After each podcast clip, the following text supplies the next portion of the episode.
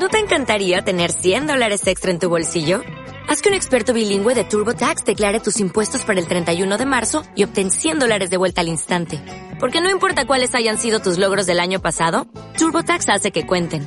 Obtén 100 dólares de vuelta y tus impuestos con 100% de precisión. Solo con Intuit TurboTax.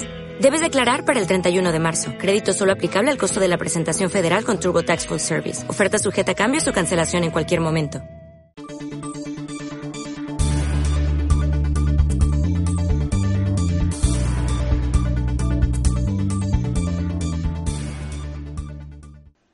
This time, we have the opportunity to interview two beautiful Mexican athletes a few minutes after they finished their athletic routine at the Pan American Games in Lima, Peru 2019. Let's listen.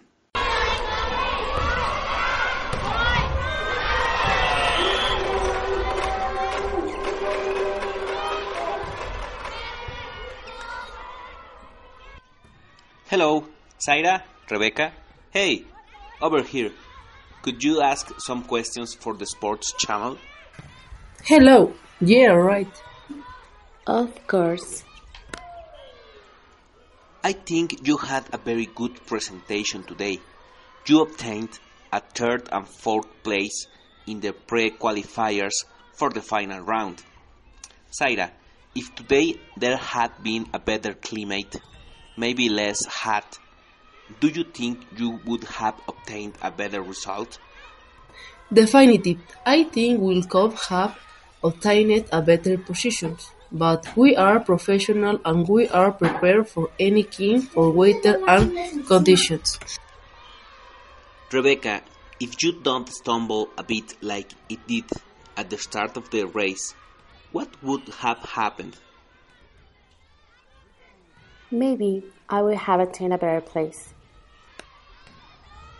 Rebeca, what can we expect for the next race? If I prepare well and do what my coach says, I will surely be in the top positions. Zaira, we noticed that you were a little sore on your ankle. Can you participate in the next race? Yes, it is. I've rest a little and followed the doctor's instruction. I will surely be ready for the final race. Rebeca, Zaira, if you two manage to rest and recover well for the final race, what would be your ultimate goal? I will do everything right. I think we will be among the first three place. Without a doubt, if we do everything right, we will surely get on the podium and rise the name of Mexico. Finally, what are your feelings at the end? If the routine was very difficult for everyone.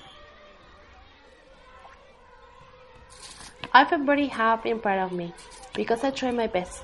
In the next race, if I can give my full potential, I will attain a better result. Zaira, if it's a pride for your country to be here, to see them get here, what do you feel when representing your nation? I'm very proud of my country and to be here represent it.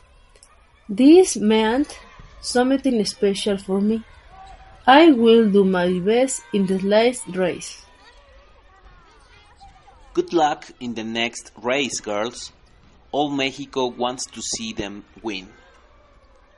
Thank you. Until next time.